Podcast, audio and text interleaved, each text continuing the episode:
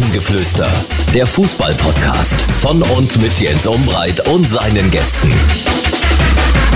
Rasengeflüster, herzlich willkommen. Es ist Mittwoch und es ist Zeit für eine neue Folge. Nach Schuppi, Paco, Leiste, heute Gonny, also um es mal mit den Spitznamen der Protagonisten zu halten. Wir freuen uns auf das zweite Mal mit Sören Gonter. Auf geht's. Sein erster Besuch ist sehr gut angekommen im Rasengeflüster in unserem Podcast. Deshalb freue ich mich sehr, dass es eine Wiederholung äh, gibt. Und in der Leitung begrüße ich äh, Sören Gonter. Sören, guten Tag. Guten Tag Jens, Servus, danke für die Einladung. Äh, Freue mich sehr, dass du dabei bist. Du bist äh, momentan viel gefragt und du hast bei diesen Temperaturen, wir haben in Dresden minus 10 Grad, du warst schon laufend unterwegs. Also Hut ab, Chapeau bei diesen Temperaturen. Ich bin ja schön Wetterläufer, also ich sag mal bei Sonnenschein gerne, aber nicht bei minus 10 Grad. Ich bin, glaube ich, meine ganze Karriere über schön Wetter Fußballer gewesen, aber irgendwie äh, hat das äh, ganzjährig mit dem schönen Wetter nie geklappt. Von daher musste ich ja doch immer irgendwie. Und äh, geht's dir jetzt besser? Oh, es war okay, sagen wir mal so. Okay. Du bist, ähm, wenn man äh, die zweite Bundesliga verfolgt, auch dort gut gefragt. Erzähl mal, äh, du bist jetzt Sky-Experte. Plauder mal ein bisschen aus dem Nähkästchen. Wie ist das, wenn man dort in München ist, wenn man dort Experte ist? Was geht da vor den Spielen, während des Spiels? Wie läuft so eine Sendung ab? Also genau, ich hatte ja, im Oktober bin ich mal für meinen Kumpel Tuscher eingesprungen ähm, bei Sky für, für ein Topspiel, ähm, Samstagabend, äh, wo ich am Millantor war und St. Pauli gegen Darmstadt auch kommentieren durfte. Und seitdem sind wir eigentlich mit Sky oder bin ich mit Sky im, im, guten Kontakt, im Austausch und die hatten da schon seitdem ihr Interesse bekundet, weil sie immer wieder einen zweiten Experten bei der zweiten Liga noch dabei haben wollten, dem Tusche, der ja, ja im Prinzip alles äh, bisher gemacht hat dort. Und ich habe gesagt, dass das immer eine Sache ist, die ich mir sehr gut vorstellen kann, weil ich die Perspektive, diese andere Seite sehr, sehr spannend finde. Wenn man sich früher überlegt hat, als Spieler, äh, wie das war, wenn man wirklich eine bescheidene Frage nach dem Spiel gestellt bekommen hat oder wann auch immer und man sich immer gedacht hat, wie kann man äh, so eine Frage stellen von der anderen mhm. Seite, ist es jetzt sehr, sehr spannend, diese Seite zu wechseln und sich vorher darüber Gedanken zu machen, was frage ich jetzt, äh, was ist vielleicht Quatsch und wie habe ich mich gefühlt? Ähm, was hätte ich gern für Fragen gestellt bekommen und welche auch nicht? Das ist äh, das eine, was spannend daran ist. Und das andere, ja, es steckt natürlich äh, eine Menge Vorbereitung in so einer Sendung drin. Es ist für mich kein Problem, weil die zweite Liga ja mein Wohnzimmer war ähm, durch meine ganze Karriere und ich da natürlich bestens ähm, vernetzt bin und bestens ähm, informiert bin, Woche für Woche. Von daher ist es für mich nicht allzu viel Arbeit, mich auf die Spiele dann am Freitag, ähm, weil ich jeden, äh, jeden Freitag jetzt da sein mhm. werde, äh, mich auf die Spiele da vorzubereiten. Aber natürlich gehört immer noch ein bisschen mehr dazu, als sich einfach nur in so einer Sendung ans Pult zu stellen. Also ich bin meistens 16 Uhr dann äh, vor mhm. Ort, um 18 Uhr beginnen wir ja, dann wird ähm, vorher beziehungsweise unter der Woche gibt es schon einen Call, wo die Sendung mal grob durchgegangen wird, was für Themen anliegen ähm, und circa eine Stunde vor der Sendung werden dann auch ähm, ein, zwei Sachen noch geprobt. Noch dazu hast du immer mal wieder eine Geschichte, die du vorher aufnimmst, also sprich vor 18 Uhr, bevor die Sendung beginnt, wenn ein Trainer sehr gefragt ist oder wenn ein Thema ist, wie wir es zuletzt beim KSC hatten mit dem, mit dem Bäume pflanzen für Tore, dann kann das auch mal sein, dass vor 18 Uhr das schon aufgezeichnet wird als Interview und dann in der Halbzeit abgespielt wird oder in den Vorlauf noch mit eingebaut wird. Das sind dann so Sachen, die eben zeitlich nicht immer zwischen 18 und, und 18,25, wo wir da auf Sendung sind, passen. Und sowas passiert dann auch vorher mal. Und ähm, das Spannende trotzdem ist ja Halbzeit und, und hinterher ist natürlich komplett abhängig vom Spiel. Das heißt, du schaust dir die Spiele an. Je nachdem, was passiert, bereitest du immer wieder Szenen auf, hast dann Kontakt mit der Analyseabteilung, kriegen wir das und das Bild geschnitten, ähm, können wir das unterlegen, was zeigen wir für Szenen in der Halbzeit, was zeigen wir für Szenen danach, wen holen wir zum Interview was fragen wir denn jetzt speziell? Das ist dann alles das, was während dem Spiel passiert. Also man sitzt nicht jetzt nur auf der Couch, hat vielleicht ein Kaltgetränk dabei und schaut Fußball und ähm, quatscht da hinterher ein bisschen. Also es steckt schon äh, eine Menge Arbeit in so einer Sendung und wie gesagt, es macht mir trotzdem sehr, sehr großen Spaß, weil es eine interessante Perspektive ist, gerade auch die, die ganzen Analyse-Tools und äh, wie man sich einfach ein bisschen mehr Gedanken macht über jedes Spiel. Das macht mir sehr, sehr viel Spaß und ähm, ist, glaube ich, ein Zugewinn für, für meine Zukunft. Das merkt man auch. Also kommst sehr gut rüber. Es gibt aber Getränke. Es gibt Kaltgetränke, alkoholfreie Kaltgetränke. vielen Dank für die Blumen. Ja, es gibt alkoholfreie Kaltgetränke. Das ist, äh, das ist richtig. Du da musst dir dort keinen äh, Becher Tee nein, mitbringen und bin, so. Äh, ich bin bestens äh, versorgt bei sehr Sky. Schön. Also das ist da eher, dass sie mich zu sehr umsorgen, wo ich gesagt habe, komm, ich muss auf die Linie achten, ne? nicht zu okay, viel. Ähm, okay. Insofern sind sie da sehr, sehr, mhm. Besorgt. Ja, ich hatte gestern auch so einen Ter Termin, wo eigentlich viel zu viel da war äh, und äh, ja, da muss man dann man wirklich nimmt es ja gucken. auch, ne? Man nimmt Ja, es ja auch. Also man ja. greift ja dann auch zu. wenn's da ist, ne? Richtig, also belegte Schnittchen, da kann ich auch nicht Nein sagen. Und vor allen Dingen, äh, ich bin so ein Mensch, Lachshäppchen, äh, da wirklich, das ist bei mir ganz, ganz schwierig. Und äh, deshalb habe ich da dann auch gestern zugeschlagen. Ich kann da wirklich äh, gut mitreden. Weil du es gerade gesagt hast, du kannst beide Perspektiven jetzt ganz gut einschätzen. Was war denn oder was sind denn die nervigsten Fragen von uns Journalisten nach dem Spiel? Es läuft ja eigentlich nach Schema A ab. Eigentlich fragt man, okay, warum habt ihr gewonnen? Äh, Bei einem Sieg drängeln sich eigentlich alle, wollen alle ans Mikrofon gefühlt.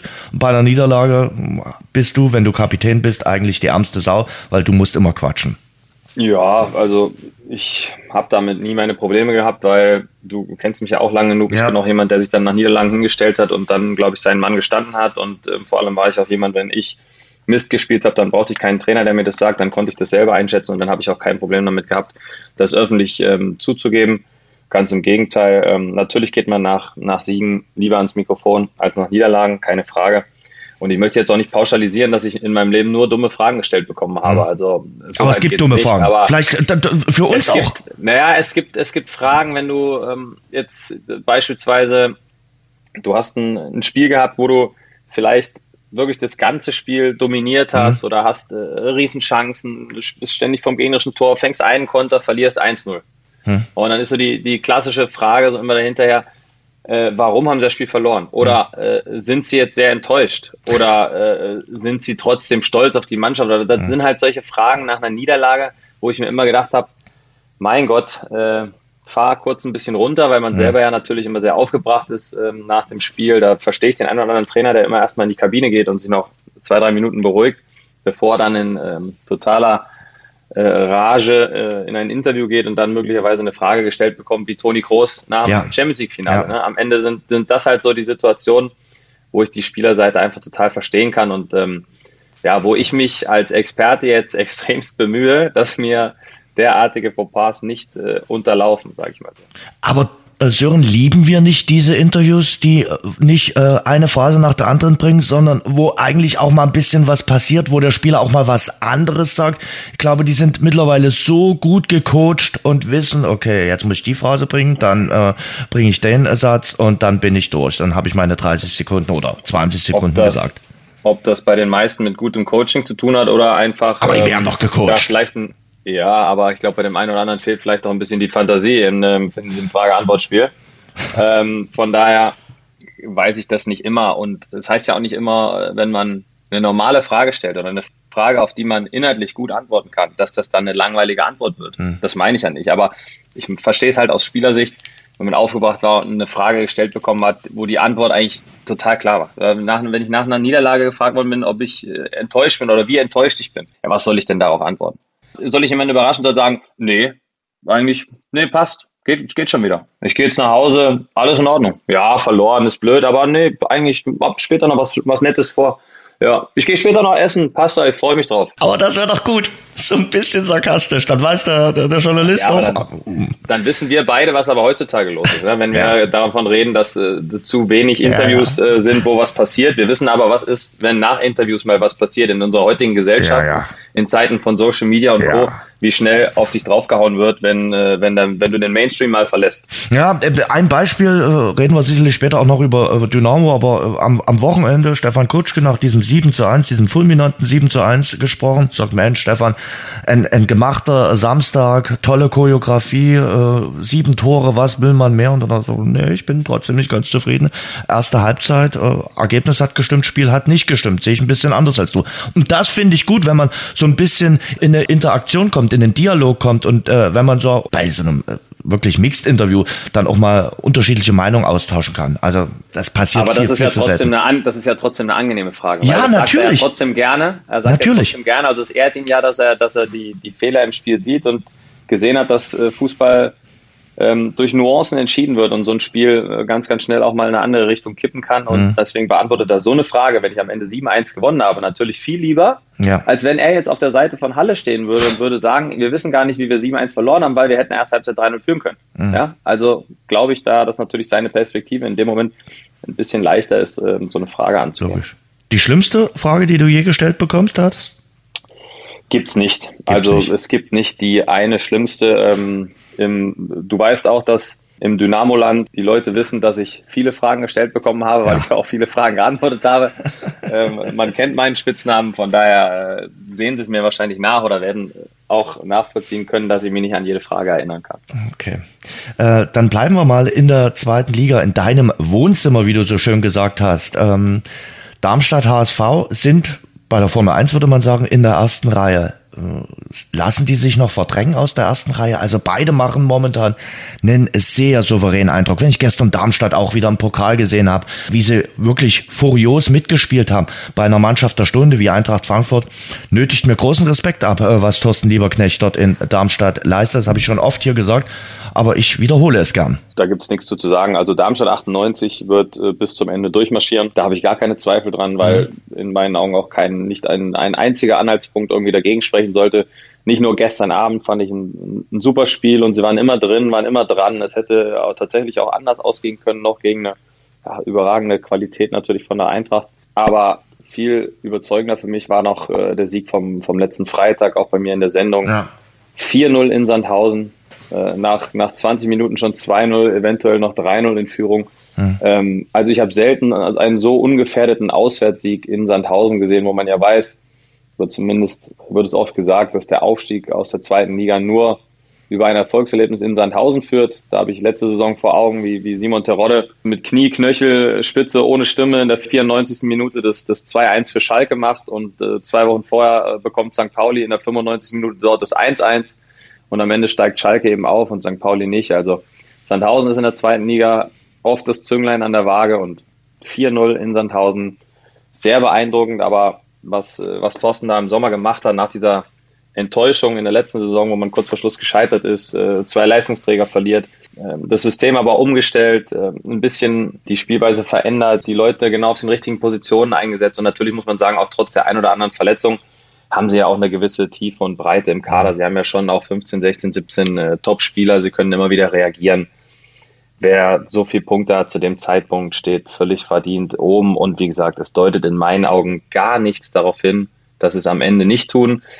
Ich glaube auch, der HSV ist dieses Jahr mal dran. Ähm, nichtsdestotrotz, als alter St. Paulianer, ähm, bin ich natürlich äh, gezwungen zu sagen, dass er am Ende tatsächlich wieder Vierter werden, weil halt doch immer irgendwas beim HSV passieren kann. Sei es ein illegales Straßenrennen, ein eventuelles oder äh, ich weiß nicht, falls der Herr Kühne nochmal was dazwischen wirft im Endsport. Irgendwas beeinflusst beim HSV ja immer.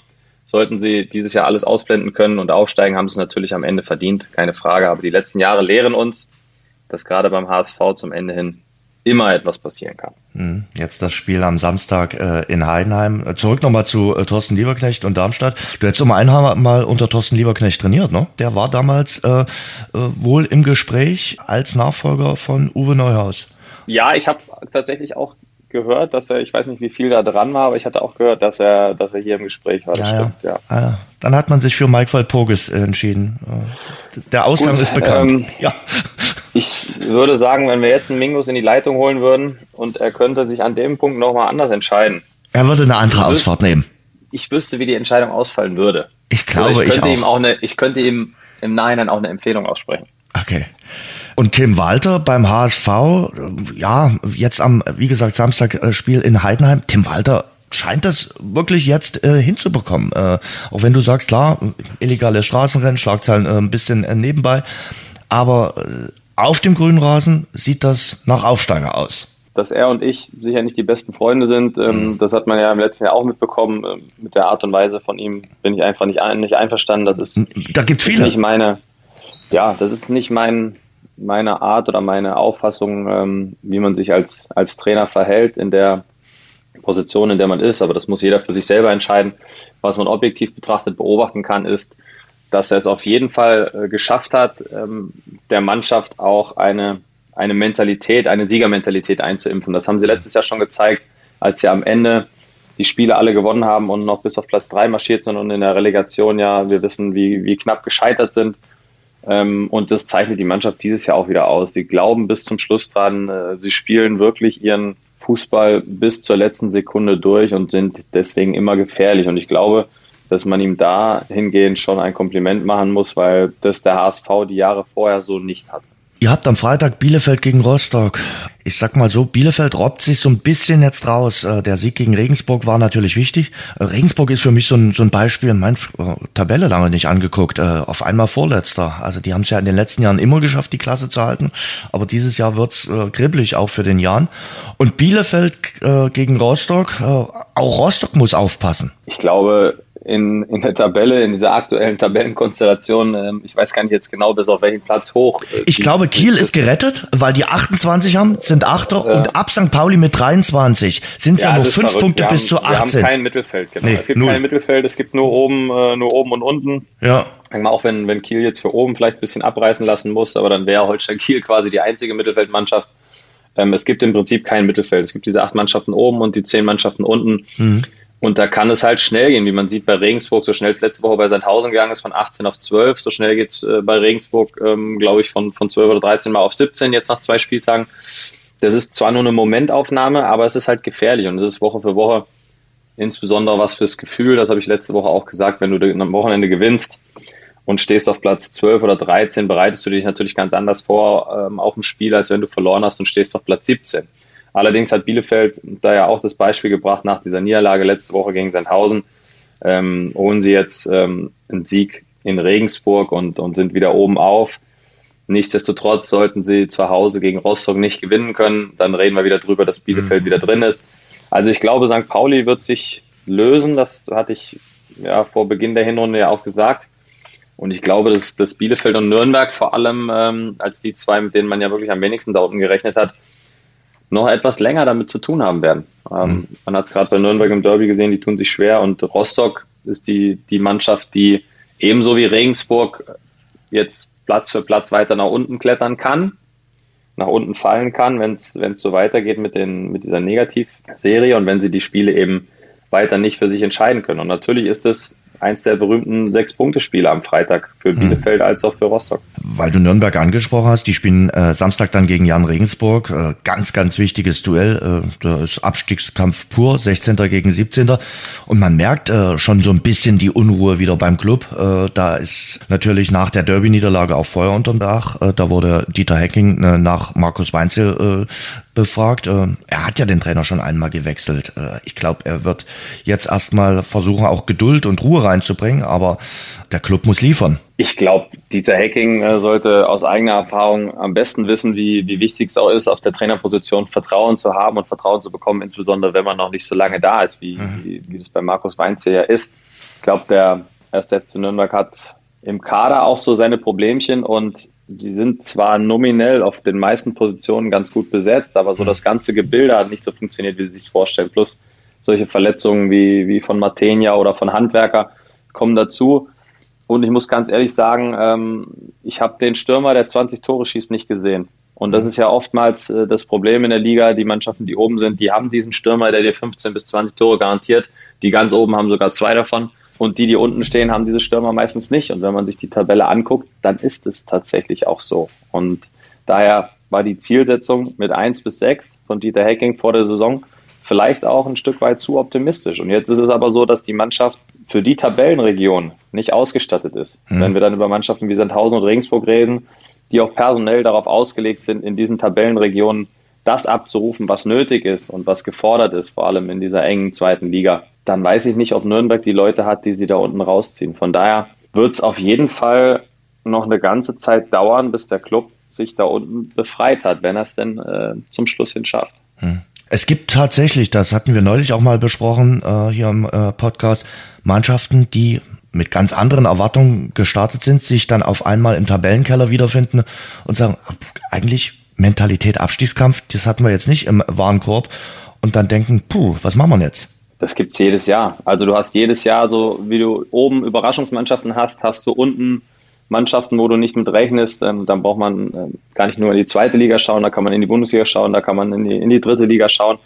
Das ist immer so, dass, dass Dinge nicht funktionieren, die eigentlich funktionieren sollten. Und dann ist das auf jeden Fall ein großes Problem, dass du dann für die Tabellensituation, in der du dich befindest und für die prekäre Lage und wenn vor allem das Selbstvertrauen nicht da ist, weil du viele Negativerlebnisse hast oder du hast noch äh, Verletzungen dazu, dann einen Trainerwechsel. Das sind ja alles auch Unruhen, die so eine Mannschaft beschäftigen und so eine Mannschaft auch belasten. Und dann ist es das, was letztendlich die Situation am gefährlichsten macht und wieso es ja auch immer wieder dazu kommt, dass Mannschaften runtergehen, bei denen man äh, überhaupt nicht damit gerechnet hat. Mhm. Weil wir bei den Kellerkindern gerade sind, äh, Magdeburg, Tabellenschlusslicht und dann natürlich auch so ein bisschen, ja, abseits des Platzes, so ein bisschen Unruhe, ein bisschen Zwist mit den Fans. Tolle Stimmung zwar gewesen gegen Karlsruhe, spielst aber nur unentschieden. Die Fans waren auch nicht so richtig zufrieden mit der Leistung. Die Mannschaft hat das ein bisschen anders gesehen, auch Trainer Christian Titz. Das sind so Sachen, die du natürlich im Abstiegskampf am allerwenigsten brauchst. Überhaupt nicht. Also, und ich verstehe den, den Trainer, äh, den Christian Titzer auch. Ähm, wir sind auch noch nicht am vorletzten Spieltag. Ähm, also man sieht ja auch, wie gerade wie eng die Tabelle ist. Zwei Siege, und Magdeburg ist schnell auch wieder in einer ganz anderen Region und dann liegen sich wieder alle in den Armen. Ich finde das auch total überzogen, weil es ist klar, dass sie einen anderen Fußball spielen. Aber mit dem Fußball sind sie sehr erfolgreich aufgestiegen und mit dem Fußball haben sie sich auch schon äh, einige Punkte in der Liga geholt und einige Ausrufezeichen gesetzt. Und wenn es dann mal nicht so läuft, dann äh, auf die Mannschaft zu schimpfen, weil sie eben nicht diesen klassischen äh, Fußball für den Tabellenkeller spielt, mit, mit vielen langen Bällen, mit zweiten Bällen, mit, mit, mit Kämpfen und Gerätschen sondern mehr über die feine Klinge kommt. Das weiß ich aber jetzt schon, seit Christian Tietz da ist und dann der Mannschaft da Vorwürfe zu machen, ist äh, sicher nichts, was der Mannschaft hilft und die Mannschaft ähm, nach vorne bringt. Also da kann ich total verstehen, dass der Trainer da sagt, da, da müssen wir uns nicht für angehen lassen. Wir haben unseren Plan und den ziehen wir durch und sie sind aber natürlich auf die Unterstützung ihrer Fans angewiesen, weil wir alle wissen, ähm, wenn das Stadion in Magdeburg äh, laut ist und hinter der Mannschaft steht, wie schwer es dann äh, für einen Gegner ist. Aber am Ende bekommen sie einfach aufgrund von ihrer riskanten Spielweise und dem einen oder anderen Fehler zu viel da in gefährlichen Zonen, bekommen sie einfach zu viele Tore. Und das ist ja auch das, warum ich sie bei, bei Sky in meiner Abschlusstabelle auf einen der beiden letzten Plätze gesetzt habe, weil ich einfach glaube, sie bekommen zu viele Gegentore, um am Ende die Liga zu halten. Es wird härter bestraft als in der dritten Liga. Man merkt wirklich, äh, kann das auch einschätzen, du noch viel besser, äh, dass da wirklich nochmal ein, ein krasser Unterschied ist, auch was das Bestrafen von eigenen Fehlern betrifft, zwischen zweiter und dritter Liga. Das stimmt. Und oben, äh, da haben wir zum Beispiel dein SC Paderborn äh, mit dabei. Wir haben den ersten FC Kaiserslautern dabei, wo du den Trainer gut kennst. Äh, aktuell ist Heidenheim Dritter. Wer glaubst du denn ist denn äh, das Team, was wirklich da bis zum Schluss, vielleicht sogar mindestens äh, um den Relegationsplatz kämpfen kann? Also Heidenheim habe ich auf jeden Fall auf der Rechnung, gerade aufgrund ihrer Heimstärke. Mhm. Weil die gewinnen ja, glaube ich, tatsächlich fast jedes Spiel. Ich glaube, haben nur zweimal unentschieden gespielt. Dann haben sie auswärts auch noch ihre Punkte geholt, haben, glaube ich, die, die beste Hinserie der Vereinsgeschichte gespielt. Ich glaube, die sind sehr, sehr stabil und die habe ich bis zum Schluss äh, um diesen Platz drei auf der Rechnung. Paderborn spielt mit Lukas Kwasniok einen sehr variablen offensiven Fußball. Ich glaube, da haben sie im Winter jetzt auch nochmal einen Schritt nach vorne gemacht, einen Tick mehr Absicherung mit dem, mit dem zweiten Sechser, aber eine individuelle Qualität nach vorne, das sieht man ja 40 Tore und vor allem auch so viel verschiedene Scorer. Mhm. Ähm, das ist einfach schwer zu verteidigen. Und dann gewinnst du 4-1 gegen Düsseldorf und alle reden vorher über eine, eine Pokalansetzung dienstags du läufst vier Kilometer mehr als, als Fortuna, äh, gewinnst 4-1 ähm, und hast diese Stimmen mal direkt verstummen lassen. Ich glaube, die können da bis zum Schluss wirklich auch sehr gut mit dabei sein. Ich hatte Hannover noch mehr auf dem Zettel, muss ich mhm. ganz ehrlich sagen, weil Stefan Leid, glaube ich, ein sehr guter Trainer ist und sie eine sehr gute Mannschaft haben. Ja, und über Dirk Schuster brauchen wir nichts zu sagen. Also, wenn einer weiß, was in der zweiten Liga gebraucht wird, um erfolgreich zu sein, an, an Personal und auch an dem, was auf dem Platz notwendig ist, dann ist es Dirk. Und ja, es spricht ja für ihn, dass er diese schwierige Situation mit dem Trainerwechsel in der Relegation gegen Schwarz-Gelb äh, gemeistert hat. Und ja, mit der Mannschaft, auch wenn sie sich natürlich namentlich äh, auf gewissen Positionen hochgerätig verstärkt haben, sind trotzdem ja noch viele Spieler dabei, die die letzten Jahre dritte Liga gespielt haben. Und da ist es, äh, kann man nicht genug Komplimente aussprechen, wie, wie sie bisher da stehen. Und man, nach meiner Meinung nach ist da zum Schluss auf jeden Fall eine Überraschung drin, weil die sind äh, ähnlich stabil wie Darmstadt 98. Und das kann bis zum Schluss ähm, auch für sie weitergehen, dass sie um diesen dritten Platz mitspielen. Ich sag's dir trotzdem ganz ehrlich, ich werde da immer ein bisschen wehmütig, wenn ich den ersten FC Kaiserslautern da gerade auf Platz vier in der zweiten Bundesliga sehe und mir dann nochmal äh, in Erinnerung rufe, wie die Relegation da letztes Jahr abgelaufen ist. Äh, also Kaiserslautern ist da verdient weitergekommen, aber das war jetzt nicht, dass die hier alles in Grund und Boden gespielt haben. Es war jetzt keine rauschende Relegation in dem Sinne. Es war auf Ergebnis. Ja, und das haben sie hinbekommen. Äh, jetzt spielen sie beim FC St. Pauli.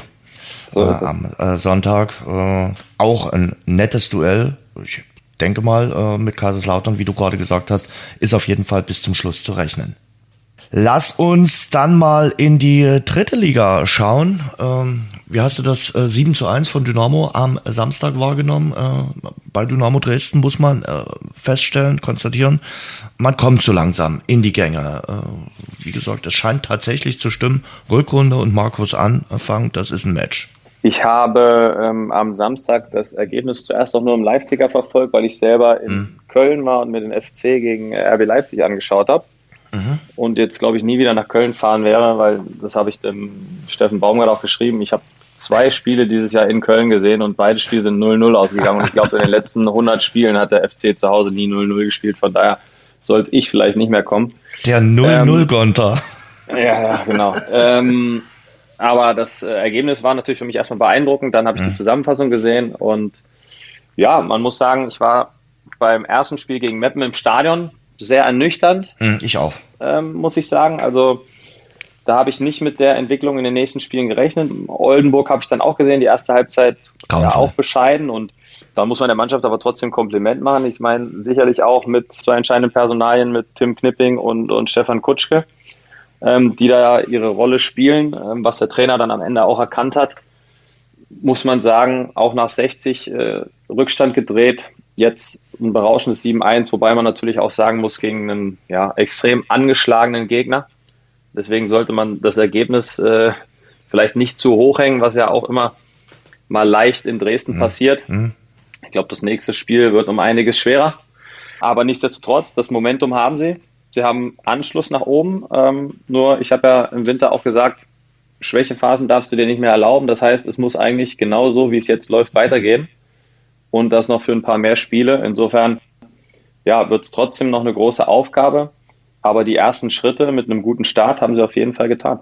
Du musst eigentlich so eine äh, Hinrunde spielen, wie Elversberg getan hat, nur dann als Rückrunde, als Dynamo Dresden. Genau. Und dann könntest du durchaus nochmal Chancen haben, äh, mindestens äh, auf den Relegationsplatz. Äh, Absolut. Es ist ja, ich sag mal, die einzige Mannschaft, die aktuell noch konstant punktet, ist äh, der VfL Osnabrück. Mhm. Ähm, aber ansonsten haben ja und, und ja, Elversberg, ja, Elversberg und aus, Wiesbaden, ja. ja, das Elversberg vor allem nehmen wir mal aus, das habe ich auch gesagt, die, die der Punktevorsprung ist ja viel zu groß. Ja, mhm. durch sind es noch nicht, aber der Punktevorsprung auf Dynamo war einfach ja, zu groß. Ja. Aber alle anderen haben so ihre Problemchen. 1860 ja, mit dem Trainerwechsel, Saarbrücken mhm. findet sich auch nicht so richtig. Mannheim gewinnt mal, gewinnt mal nicht. Also ja, das wird schon ein spannendes Rennen ähm, werden. Mhm. Und dann, wie fasst du denn so eine letzte Woche auf? Äh, fünf Trainer. Also äh, in deinem Wohnzimmer, in der zweiten Liga ist noch gar nichts passiert nach der Winterpause. Da herrscht erstmal Ruhe auf der äh, Trainerbank. Das wird sicherlich auch noch passieren. Aber ja. in der dritten Liga hat man dann äh, in den letzten acht Tagen einfach mal gesagt, Panik. Und äh, hat fünf Trainerwechsel vorgenommen. Also so ein äh, Dienstag wie den vor einer Woche habe ich auch lange nicht erlebt, dass dann an einem Tag gleich mal drei Trainer gehen mussten. Ja, das, das wirkte fast abgesprochen. Ähm, ja. Natürlich sieht man dann aber, wie die Ambitionen in der Liga sind, ja, und ähm, was dass die Vereine dann letztendlich zu jedem Strohhalm greifen, um entweder die Ambitionen nach oben hin äh, zu erfüllen oder eben es zu verhindern, dass ja es zu existenziellen Sorgen kommt, wenn man die dritte Liga verlässt. Und jetzt nehme ich mal nur Zwickau und Halle als Beispiele, wenn ich mir die äh, eine mögliche Regionalliga Nordost nächstes Jahr anschauen würde. Puh, dann äh, weiß, glaube ich, auch jeder, wie schwer es für die einzelnen Mannschaften werden würde, wieder in diese dritte Liga zurückzukehren. Und ähm, von daher kann ich verstehen, dass man sich dann als Drittligist an jeglichen Strohhalm klammert. Wobei ich schon sagen muss, die Entlassung in Dortmund hatte mich dann nach dem Sieg in Ingolstadt schon ein Stück weit überrascht vom Zeitpunkt her, aber sie werden sich was dabei gedacht haben.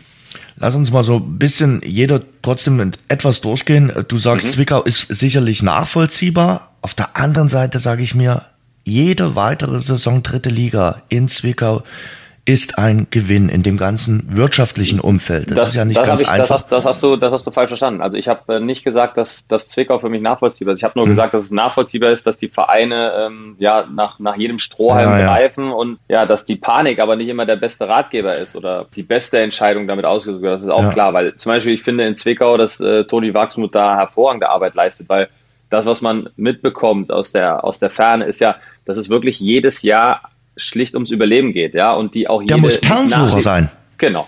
Er muss jede Lizenzierung oder jede Nachlizenzierung äh, da geht es bei dem Verein ums Überleben und da geht es immer wieder nur ums Durchkommen. Und insofern ist es, glaube ich, für den sportlichen Bereich so schwierig. Und das, was, äh, was Toni Wachsmuth und dann auch in Verbindung mit Joe Ennox da die letzten Jahre geschafft hat, ich glaube, dass das nicht selbstverständlich ist. Und deswegen bin ich äh, in Bezug auf Zwickau von der Entscheidung sehr überrascht gewesen, weil ja, ich mich da wirklich frage, was hat man dann letztendlich für eine Erwartungshaltung, dass es mit, ja. mit den bescheidenen Mitteln ähm, schon am 20. Spieltag so sein soll, dass man in der, in der dritten Liga gerettet ist. Also das sehe ich nicht. Und wie gesagt, bei Dortmund, die hatten den, den Negativlauf und ich glaube, Borussia Dortmund hat mit der zweiten, wenn man die Ergebnisse sieht von Freiburg 2, sicherlich einen anderen Anspruch auch an die mhm. Entwicklung der Talente. Das ist mit Sicherheit der übergeordnete Punkt, den man in Dortmund auf dem Schirm hat. Trotzdem ist es irgendwie ja, gefühlt nach einem gewonnenen Spiel und in Ingolstadt, ich möchte jetzt äh, nicht böse sein, im Moment äh, gewinnt vielleicht jeder in Ingolstadt, aber normalerweise gewinnt nicht jeder in Ingolstadt bei der Qualität, die eigentlich in dieser Mannschaft steckt. Daher hätte, hat mich das schon, der Zeitpunkt auf jeden Fall, hat mich verwundert. Aber wie gesagt, ich gehe davon aus, dass in Dortmund die Entwicklung dieser Talente an übergeordneter Stelle steht und die Gesamtentwicklung nach einem guten Start ist ja doch deutlich negativ. Man kann, ich glaube, davon ausgehen, dass äh, Dortmund äh, schon geplant hatte und dass äh, jetzt keine Ad-Hoc-Entscheidung äh, gewesen ist und sie die unabhängig vom Spielausgang in Ingolstadt gefällt haben. Äh, jetzt Definitiv. kam der Sieg äh, in Ingolstadt und das sieht dann ein bisschen komisch aus. Das gebe ich dir komplett recht, aber ich glaube, die haben eine Lösung gefunden und die hatten sie schon vor Ingolstadt äh, fix gemacht. Wir haben jetzt über äh, Dortmund gesprochen. Äh, Ingolstadt äh, hat dann Rüdiger Rehm ähm, entlassen. Der Trend war natürlich jetzt nicht sein Trend. Sie sind schlecht aus der Winterpause, aus der WM-Pause rausgekommen. Jetzt Guarino Capretti und ganz ehrlich, ich war natürlich auch neugierig, weil ich habe ja hier ein knappes halbes Jahr Guarino Capretti, es war ein Vierteljahr, äh, erlebt. Und er macht eigentlich dort, das ist jetzt auch böse von mir, dort weiter, wo er in Dresden aufgehört hat. Also so richtig mit dem Siegen hat er es noch nicht geschafft.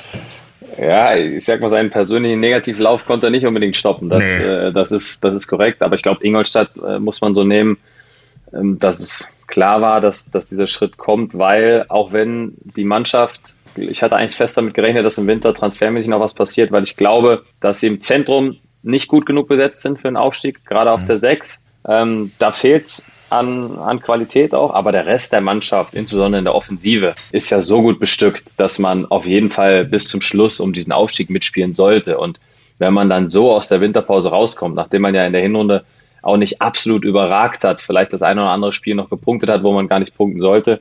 Und dann kommt man so aus der Winterpause raus, wo auch äh, am Ende sitzen Pascal Testro, zwei Spieler auf der Bank, äh, manch anderer Spieler spielt nicht auf der Position, auf der er am besten ist. Also es, es, es wurde dann schon etwas wild und da konnte man sicherlich mit dem Schritt rechnen. Und Capretti hat natürlich ja diese Bürde mit Dresden zu tragen aus dem letzten Jahr.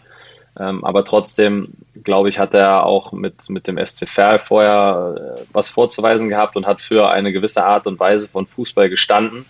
Mhm. Und wenn er das schafft, in, in Ingolstadt zu implementieren, vielleicht kann er dann da auch den, den Turnaround noch schaffen. Aber wie du sagst, es ist vielleicht nicht ganz förderlich, wenn äh, zu einer Mannschaft, die gerade viel auf die Mütze bekommt, dann auch noch ein Trainer kommt, der ja sich an seinen letzten Sieg auch nicht mehr äh, unbedingt erinnern kann. Das ist sicherlich gerade eine schwierige Konstellation, aber umso befreiender kann es ja sein, wenn, wenn sie das in Verbindung schaffen und wer weiß, was dann äh, beim FCI noch möglich ist. Ich sag dir mal so, das nächste ähm, Heimspiel ist jetzt auch nicht das einfachste für den FC Ingolstadt. Die spielen jetzt zu Hause gegen Osnabrück. Osnabrück ist auch so ziemlich mit der heißeste Scheiß in Liga 3. Osnabrück sicher im Moment äh, Mannschaft der Stunde. Ich glaube, weiß gar nicht genau auswendig, sechs Spiele in Folge geworden. Mit, mit Schweinsteiger, glaube ich, einen sehr innovativen Trainer, der der Mannschaft da einiges vermitteln kann. Gut zusammengestellte Truppe am Anfang zwar etwas Probleme gehabt, aber ja, kommen jetzt in ihren Lauf und haben eine ganze Menge Selbstvertrauen. Und insofern, äh, wie du sagst, wird das Spiel alles andere als einfach, aber ich frage dich auch, welches Spiel äh, könnte jetzt kommen in der Situation, in der der FC Ingolstadt ist, wo du sagst, Selbstläufer. Also fällt mir jetzt äh, in der dritten Liga aktuell auch keine Mannschaft ein, wo ich sage, Halle. da gehe ich auch da gehe ich nicht sicher davon aus, dass sie das Heimspiel gewinnen würden, weil wie gesagt, aufgrund ihrer eigenen Situation hm. kann man nicht unbedingt von Selbstverständlichkeit sprechen. Halle war eigentlich äh, absehbar, aber bei Halle sage ich mir, Halle ist so eine Entlassung, die hättest du eigentlich auch äh, vor der Winterpause durchführen können. Ich glaube auch, dass insgesamt viele damit gerechnet haben, dass es, äh, dass es früher passiert, weil so recht über die ganze Saison, ich kenne André Meyer ja noch aus meiner, aus der kurzen Zeit in, mhm. in Aue als Co-Trainer von seinem Bruder, aber es hat ja nie so richtig funktioniert, dass, dass er das mit der Mannschaft umsetzen konnte, was er sich vorgenommen hat, beziehungsweise was er nach außen hin auch kommuniziert hat. So. Und insofern hätte ich in Halle tatsächlich äh, schon früher mit diesem Schritt gerechnet. Aber am Ende äh, ist man hinterher immer schlauer und es ist, glaube ich, auch nicht so einfach, dann in der Situation den geeigneten Trainer zu finden. Also es ist dann am Ende auch eine Frage der Alternativen. Von wem bist du jetzt wirklich hundertprozentig überzeugt, dass er nach Halle kommt und dass er ähm, diese in der Situation, in der die Mannschaft jetzt steckt, die Mannschaft äh, tatsächlich auch, auch verbessert und äh, letztendlich auch die Ergebnisse und die Tabellensituation verbessert. Und 1860 ich dachte ja, nachdem die sich von Kölner getrennt haben, was sich ja auch so abgezeichnet hat, äh, wenn es immer ein Ultimatum gibt, ist das kein gutes Zeichen. Und in den seltensten Fällen hat sich der Trainer dann noch über längere Zeit gerettet. Irgendwann sagt man dann, okay, äh, wir hatten dir ja vor zwei Wochen gesagt, äh, dass wir nicht mehr so richtig zufrieden sind, jetzt machen wir den Schritt. Mit Kölner war das ja dann ähnlich, der hatte sich dann nochmal gerettet nach dem Erfolg gegen Zwickau, aber nach der Niederlage, Heimniederlage gegen Dynamo war Schluss. Äh, jetzt haben sie im ersten Spiel mit Goretzel unentschieden gespielt, bitter unentschieden gespielt gegen äh, Oldenburg, da später zwei Tore kassiert.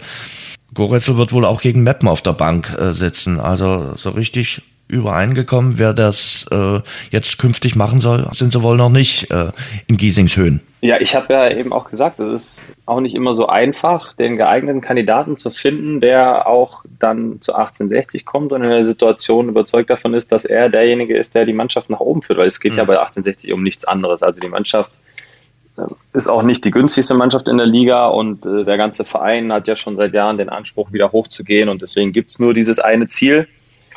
Und da muss man dann schon am Ende total von überzeugt sein. Und ja, das, das Ultimatum hat nicht unbedingt dazu beigetragen, dass der Kollege Kölner fester im Sattel gesessen hat, weil, wie du ja schon sagst, dann gewinnst du ein Spiel und verlierst das zweite.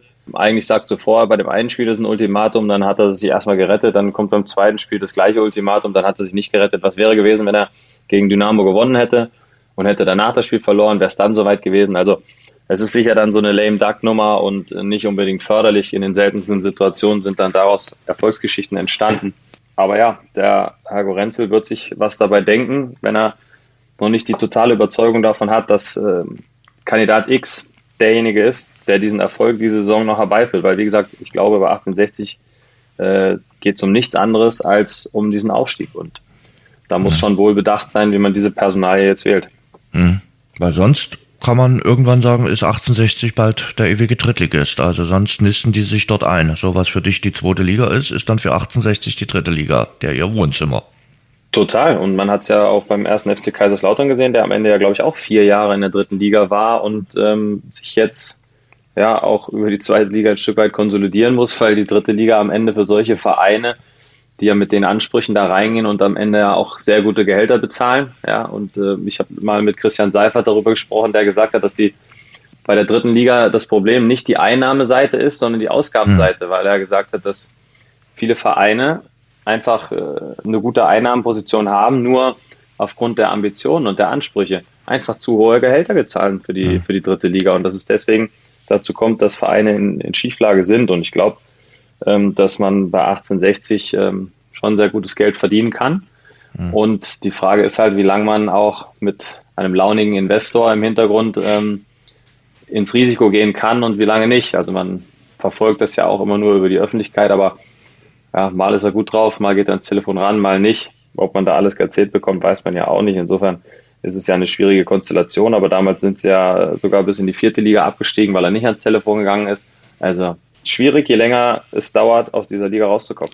Schön umschrieben. Launiger Investor äh, für Hassan Isamaik. Äh, aber du hast sicherlich nicht Unrecht. Und, und was sagst du zu Aue, äh, zu deinem letzten Verein, zum FC Erzgebirge? Ja, ich habe äh, ja auch bei den Kollegen vom Boulevard, auch wenn ich gesagt habe, dass es kein Selbstläufer wird, habe ich ja gesagt, dass trotzdem am Ende sicherlich mit der Qualität, die in der Mannschaft steckt, vier Mannschaften äh, hinter ihr stehen werden sie sind gut reingestartet. Spiel in Ingolstadt habe ich gesehen. Zur Halbzeit hätten sie 3-0 hinten liegen können, aber am Ende haben sie es aufgrund der zweiten Halbzeit verdient gewonnen. Jetzt haben sie zwar in Osnabrück bei der Mannschaft der Stunde verloren, Ähm, aber ich glaube, nichtsdestotrotz ist es so, dass sie am Ende die, die nötigen Punkte holen werden, um dann irgendwo im, im Mittelfeld die Saison abzuschließen. Und dann wird es, glaube ich, trotzdem keine einfache Situation für einen, für einen Matze Heidrich, ähm, den ich sehr, sehr schätze, wo ich glaube, dass er eine sehr gute Verpflichtung für den Verein einfach ist. Ähm, trotzdem wird es ein Stück weit schwieriger für nächstes Jahr dann eine Mannschaft zusammenzustellen, wenn das Geld aus diesem Zweitligarettungsschirm wegbricht und ähm, die Jungs, die dieses Jahr geholt wurden, ähm, natürlich auch ein, ein, paar Euros verdienen. Das hat man ja an den, an den Zahlen des Vereins schon gesehen, dass die Saison mit Sicherheit nicht mit einer schwarzen Null abgeschlossen wird.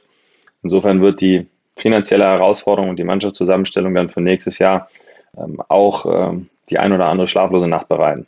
Du sprichst ein äh, wahres Wort gelassen aus. Äh, diese dritte Liga ist tatsächlich kein Gewinngeschäft. Äh, man muss eigentlich versuchen, als ambitionierter Verein ganz schnell wieder rauszukommen aus äh, Liga 3. Äh, so schön eng das alles ist, gibt auch reizvolle Duelle, aber du machst halt ordentlich miese in Liga 3. Ja, die, die Frage ist halt, wenn du die schwarze Null immer stehen haben möchtest mhm. und eine gute Einnahmenseite hast, dann musst du halt, darfst du halt nicht den Fehler machen, dass du zu viel an Gehältern ausgibst. Und dann hast du aber wieder das Problem, wenn du zu wenig an Gehältern ausgibst, bekommst du vielleicht nicht die Spieler, mit denen du deine Ambitionen erfüllen kannst. Und dann ist es am Ende ein Teufelskreis oder ein, äh, wie Andreas Rettich immer gesagt hat, ein Rattenrennen. Und dann sind es trotzdem am Ende nur zwei, maximal drei Mannschaften, die den großen Wurf schaffen und der Rest guckt in die Röhre. Und deswegen ist es so, dass die Liga tatsächlich im Laufe der Jahre schon den einen oder anderen Verein, auch den einen oder anderen großen Verein aufgefressen hat. Mhm. Weil wir über die Trainer gesprochen haben, auch in der ersten Liga hat es ja einen Trainerwechsel gegeben. Das mit André Breitenreiter und äh, Offenheim hat dann doch nicht so lange funktioniert. Furios gestartet, sogar mal auf Platz vier nach dem zehnten Spieltag, dann aber ganz böse abgestürzt ich hatte schon einige Stimmen im Sommer gehört, die gesagt haben, wieso holt sich Hoffenheim André Breitenreiter? Klar, der ist Meister geworden in Zürich. Und jetzt hat man gemerkt, nee, funktioniert nicht. Macht's Pellegrino Matarazzo jetzt besser, der ja Hoffenheim kennt? Also ich glaube, ja, André hatte mit Zürich natürlich einen, einen, herausragenden Erfolg in der Schweiz und natürlich hat das auch auf ihn aufmerksam gemacht. Und ja, er hat, er hat, er ist mit, mit Paderborn und mit Hannover in die Bundesliga aufgestiegen mit Hannover dann auch da die Klasse gehalten und hat sogar, ich glaube, er war einer der letzten Trainer, die sogar bei Schalke 04 Erfolg hatten. Also ja, ja. ein bisschen, ein bisschen was hat er ja auf dem Zettel, deswegen ist es für mich nicht allzu überraschend, dass Hoffenheim auch, weil sie mit ihrem 3-5-2 äh, das gleiche System gespielt haben, wie, wie Andres in Zürich jetzt praktiziert hat, sehr, sehr erfolgreich. Deswegen war es jetzt nicht unbedingt verwunderlich, dass Hoffenheim sich André Breitenreiter als Trainer holt. Aber ich finde, nach dem guten Start hat es mich schon überrascht, weil Breite jemand ist, der sehr großen Wert legt auf mannschaftliche Geschlossenheit und das Team auch über alles stellt. Und wenn du dann so ein Momentum hast und so eine Euphorie. Ah, das Umfeld ist halt so schwierig. Das meinte ich vorhin mit, mit Breitenreiten, weil das ist in Hoffenheim, man denkt immer, man kann so ganz entspannt und ruhig arbeiten. Das ist sicherlich medial so, aber du hast natürlich auch mächtig Druck vom Investor und von einigen anderen Dingen. Genau, die sind mittlerweile schon auch sehr ambitioniert und da kostet auch alles äh, ein paar Euros und vor allem auch die Mannschaft und deswegen sind die schon so ambitioniert zu sagen, dass sie ins internationale Geschäft wollen und wenn sie dann auf Platz 4 stehen, dann sind sie zufrieden.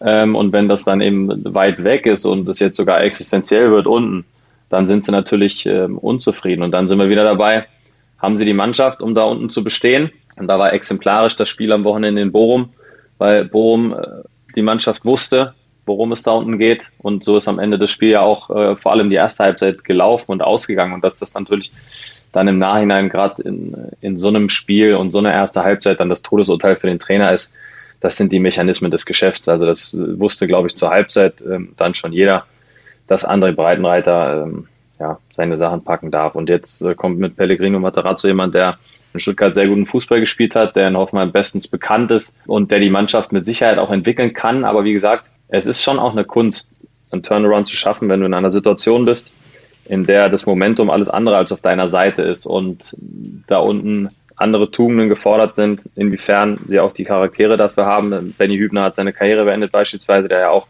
jahrelang ähm, für den Erfolg in Hoffenheim gestanden hat. Ähm, da ist es die Frage, inwiefern sie die Charaktere haben, um sich aus dieser Situation zu lösen. Julian Nagelsmann hat es auch mal geschafft, mit brutal offensivem Fußball kurz vor Schluss die Saison zu retten. Ich glaube an die Qualitäten von Pellegrino Materazzo, aber es wird auf jeden Fall kein Selbstläufer. Und der nächste Trainerwechsel findet dann in der Hauptstadt statt. Also Hertha BSC ist ja aktuell ja, wirklich Laut dem Präsidenten nicht. Laut dem Präsidenten nicht. Ja, ich glaube, ich, ich wüsste auch nicht, oder? welchen Trainer, ich wüsste nicht, welchen Trainer man in Berlin hinsetzen sollte. Felix also, Magath. Der war tatsächlich der Einzige, der mal ein paar Spiele gewonnen hat, ja es ist einfach in Berlin, glaube ich, unwahrscheinlich schwer, was zu bewirken mit dem Rucksack der Vergangenheit, der da auf einem lastet. Äh, sowohl in der Mannschaft als auch im Umfeld, diese ganze Big City Club Nummer mit dem Investor, mit Klinsmann dann noch, mit allem Theater und, und Prez und überhöhten Ablösesummen und überhöhten Gehältern und einer Erwartungshaltung, die geschürt wurde, einfach nur daran, dass jetzt Geld zur Verfügung stand. Also in Berlin ist die letzten Jahre so viel falsch gelaufen wo einem auch der Präsident äh, wirklich leid tun kann oder jetzt am Ende auch Freddy Bobic daran glauben musste, weil ich glaube, wie gesagt, da ist ein Damoklesschwert über einem ein, ein Rucksack, Kühlschrank schwer, der da auf, auf jeder Schulter lastet, dass ich gar nicht weiß, ob überhaupt einer in der Lage ist, sie von diesem Platz, auf dem sie gerade sind, noch runterzuholen. Und dass ich stand jetzt eigentlich damit rechne, dass sie es nicht gedreht bekommen und am Ende ja die Strafe der der Entwicklung der letzten Jahre bekommen und äh, den Gang, den bitteren Gang wiederholt äh, in die zweite Liga antreten müssen. Ja, ich selber habe ja auch zweimal gegen Berlin gespielt, äh, weil ja. sie zweimal ja schon ja, in den letzten 10, 15 Jahren unten waren. Aber du musst dir doch mal überlegen, ich glaube, in Köpenick würde niemand auf die Idee kommen, und irgendwie schreiben oder sagen, wir sind jetzt der Big City Club. Äh, und du lässt dir von einem, und das, ich habe größten Respekt vor Union. Und ich finde, was in Köpenick gemacht wird bei Union, wirklich riesengroß. Äh, wirklich Hut ab, alle Hüte dieser Welt. Aber du lässt dir von einem bis vor fünf, sechs Jahren Stadtteilverein jetzt komplett das Wasser abschöpfen und bist jetzt in der großen Hauptstadt tatsächlich nur noch die klare Nummer zwei. Aber das ist doch das Schöne am Fußball, oder? Ja. Dass eben nicht alles äh, berechenbar ist und äh, das, was Union für eine Erfolgsgeschichte schreibt, die übrigens Wahnsinn. aber eng verbunden ist mit Urs Fischer.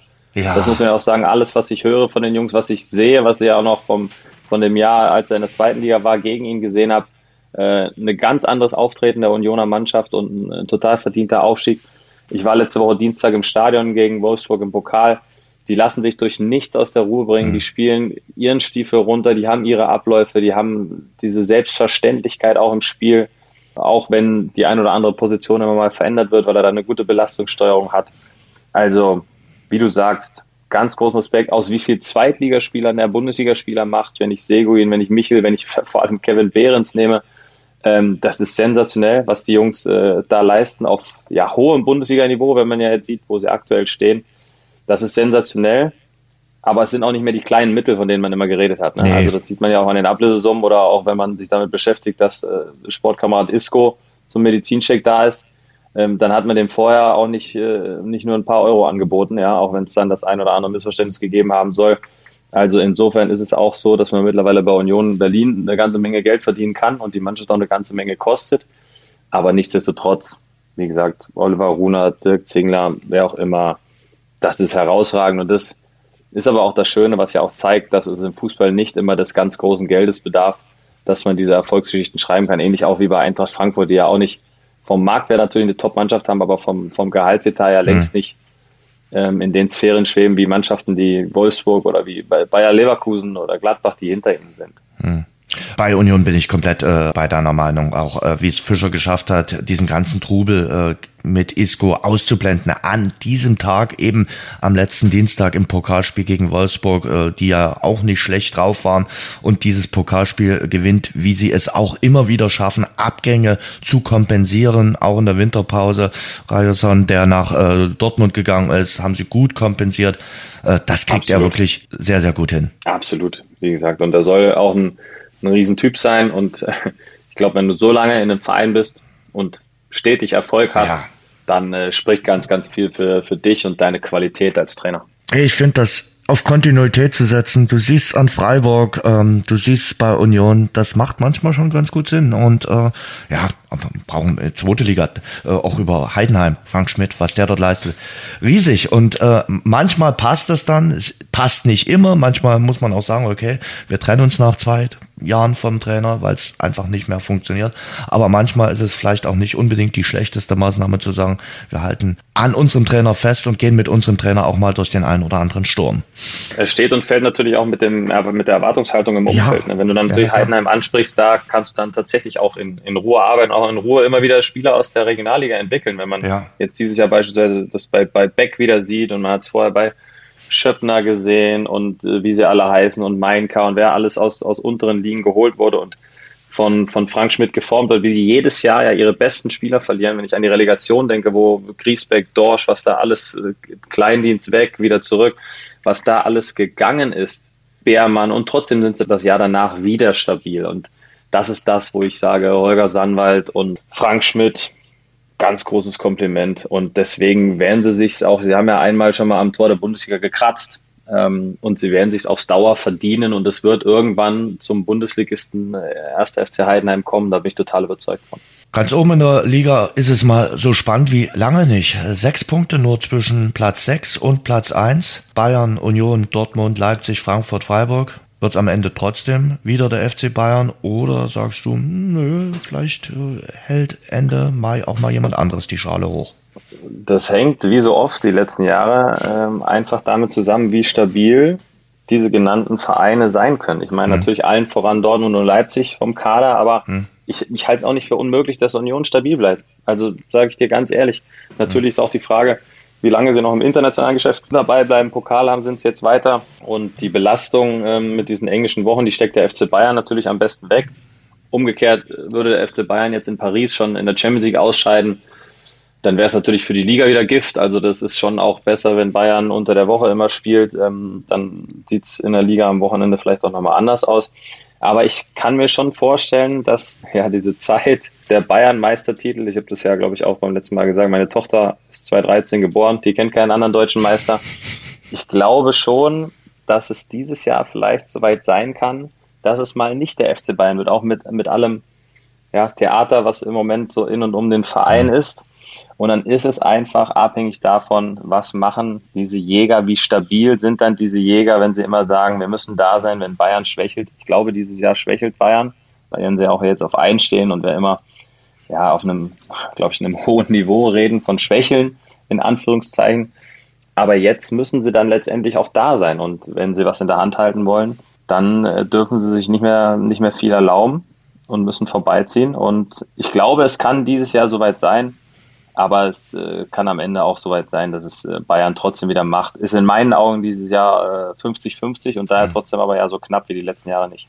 Es ist äh, nicht im Grundgesetz äh, festgeschrieben. Das hast du deiner Tochter hoffentlich gesagt, äh, dass der FC Bayern immer äh, deutscher Meister wird. Es darf auch mal jemand ja. anderes werden. Äh. Ja, es ist schon eine kuriose Konstellation. Meine, die, ja. wird, die wird zehn Jahre alt am Ende des Monats und kennt einfach nur einen deutschen Meister. Also das ist schon verrückt. Ja, gab es früher in der DDR auch. Also da gab es den Serienmeister BFC Dynamo, der ist sicherlich äh, auch mit anderen Umständen Meister geworden. Das, ich wollte gerade sagen, da stand die Meisterschaft aber doch auch schon vor dem ersten die Spieltag fest. Die stand oder? dann schon teilweise vor dem ersten Spieltag äh, fest. Und da stand's indirekt eigentlich im Gesetz so festgeschrieben.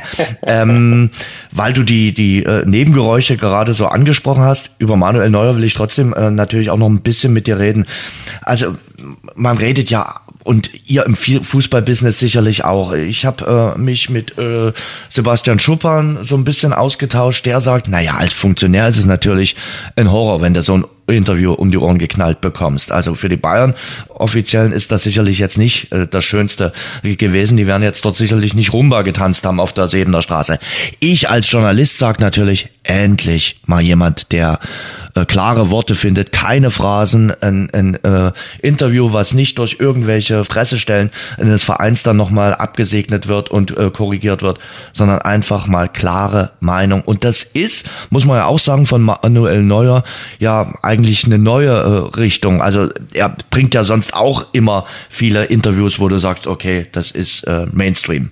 Das stimmt. Also da, dahingehend hat es mich auch überrascht. Aber er ist trotzdem nicht der Erste, der bei Bayern mal für so Aufruhr gesorgt hat, oder?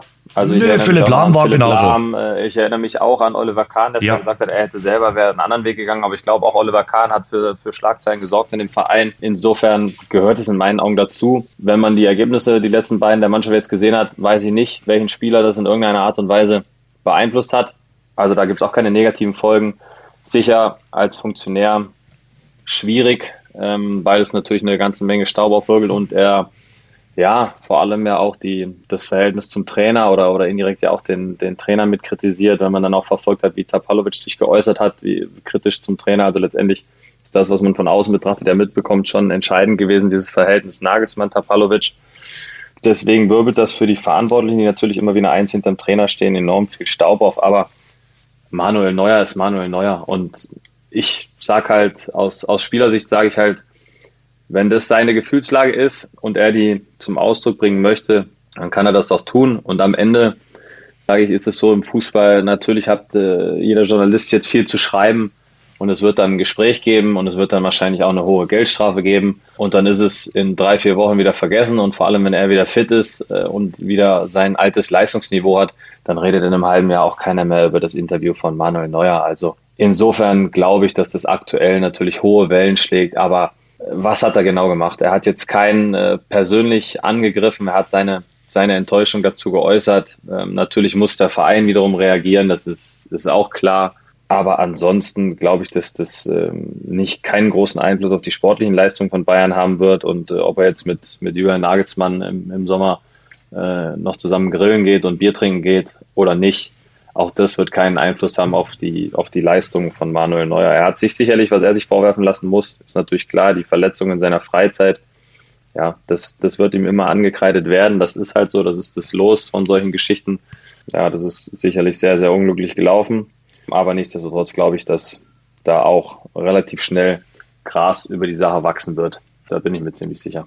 Ja, was so außergewöhnlich ist in der heutigen Zeit ist, dass eben mal wieder jemand klare Worte bringt und äh, aus seinem Seelenleben keine Mördergrube macht. Und äh, das ja, ist. Aber da waren wir ja eben auch dabei, das habe ich ja gesagt, das ist ja ein gesellschaftliches Problem, dass es heutzutage auch oftmals schwierig ist, gerade als Person der Öffentlichkeit, wenn man vom Mainstream abweicht, weil mit alles und jedem ja auf einen draufgehauen wird, sofern man mal ein bisschen von diesem Mainstream abschweift und ja, eine etwas kritische Haltung hat zu welchen Themen auch immer. Und ich glaube, bei Serge Nabri wurde die Geschichte ja auch sehr, sehr hochgekocht, wo ich äh, am Ende sage, also da bin ich ein bisschen bei Stefan Effenberg in, in dem Doppelpass. Ich glaube, Uli Hoeneß hat den früher ganz andere Sachen an den Kopf geworfen, wie amateurhaftes Verhalten. Also ich glaube, der Nabri ist auch lang genug dabei, um zu wissen, okay, wenn das rauskommt, äh, dann muss ich am Dienstag gut spielen er hat am Dienstag nicht gut gespielt und dann hat er halt Ärger gekriegt. Und wenn dann Hassan Salihamidzic in der Öffentlichkeit beispielsweise mal sagt, also der Spieler wusste ja selber, was er gemacht hat und ich glaube, für den war das keine große Nummer, nur für die Öffentlichkeit wurde es so gemacht. Mhm. Und wenn dann Hassan Salihamidzic sagt, dass er sich amateurhaft verhalten hat,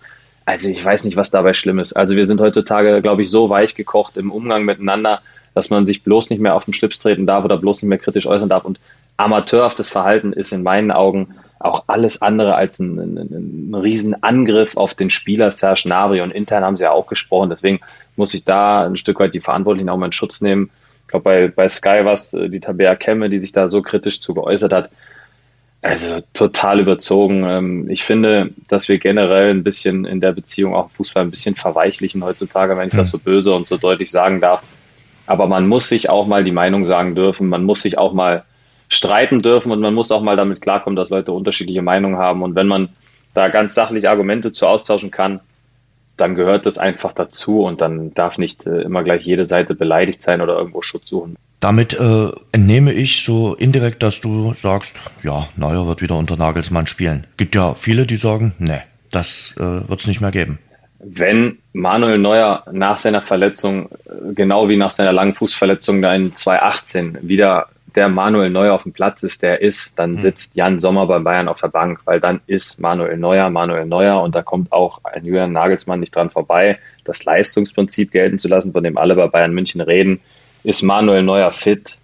Ist er der beste deutsche Torwart sicherlich, auch wenn im Moment mit, mit Trapp und Testegen zwei Jungs ordentlich am, am Thron rütteln und er mit Sicherheit auch nicht mehr das Niveau hat, das er noch vor, vor vier, fünf Jahren hat. Trotz allem ähm, sage ich, muss er da erstmal noch ein paar schlechte Spiele machen, um zu beweisen, dass er nicht mehr der alte Manuel Neuer ist. Mensch, Sören, ich habe noch zwei Themen. Eins ist mir gerade noch so eingefallen, weil du das äh, mit den äh, Bemerkungen gesagt hast und ja, man sollte sich dann nicht auf den Schlips getreten fühlen. Ähm, das habe ich mir, mir letzte Woche gedacht bei Bo Svensson, äh, bei Dennis Eitekin. Und ich halte ja nun wirklich Dennis Eitekin für einen der besten Schiedsrichter in Deutschland, auch sehr kommunikativ. Und ich dachte, wenn du zum Schiedsrichter sagst, Mensch, seid ihr alle blind?